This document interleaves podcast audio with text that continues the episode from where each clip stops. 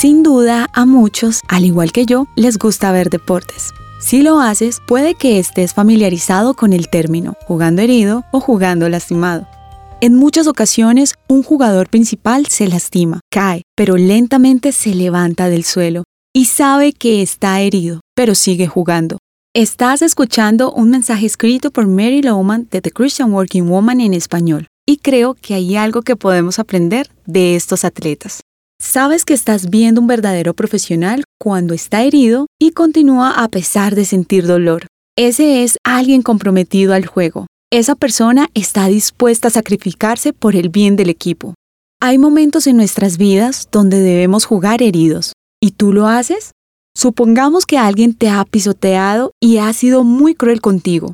Esa actitud hace que quieras apartarte de todo para tratar tus heridas, ¿verdad? ¿Te hundes en una fiesta de autoconmiseración y tu primera reacción es salir del juego?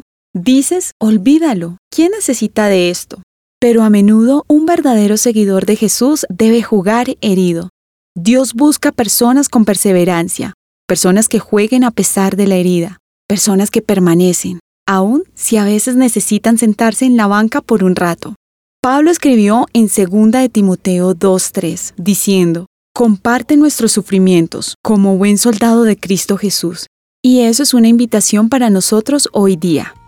Encontrarás copia de este devocional en la página web de christianworkingwoman.org y en español por su presencia radio.com. Búscanos también en tu plataforma digital favorita. Estamos como The Christian Working Woman en español. Gracias por escucharnos, les habló Daniela Martínez, con la producción de Catherine Bautista.